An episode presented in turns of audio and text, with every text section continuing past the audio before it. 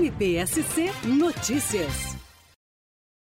Na manhã desta segunda-feira, foi realizada uma reunião convocada pela 30 Promotoria de Justiça da Capital, com todos os órgãos públicos municipais e estaduais que participaram na última sexta-feira da vistoria às três pontes que ligam a ilha ao continente. Nesta oportunidade, observou-se grandes avanços nos encaminhamentos. O primeiro com relação à iluminação das três pontes, que ficará a cargo da Prefeitura Municipal, que inclusive já iniciou neste final de semana os trabalhos trabalhos para a retomada da energia naquelas três estruturas. Da parte da Secretaria da Infraestrutura do Estado, ficou o compromisso de que, no prazo de 30 dias, deverá promover todas as medidas no sentido de guarnecer o acesso à entrada e à cabeceira das pontes da ação de marginais que tem por hábito o furto, a subtração de fios e cabos. Houve, durante o transcurso da reunião, a notícia de que o governador Jorge Jorginho Melo determinou prontamente em caráter de urgência que fossem abertos todos os processos licitatórios necessários para que a execução das obras emergenciais naquelas três pontes sejam realizadas num prazo o mais rápido possível. Por último, também ficou convencionado que será criado um grupo para acompanhar e monitorar as obras doravante que serão realizadas na Ponte Colombo Salles, Ercílio Luz e Pedro Ivo.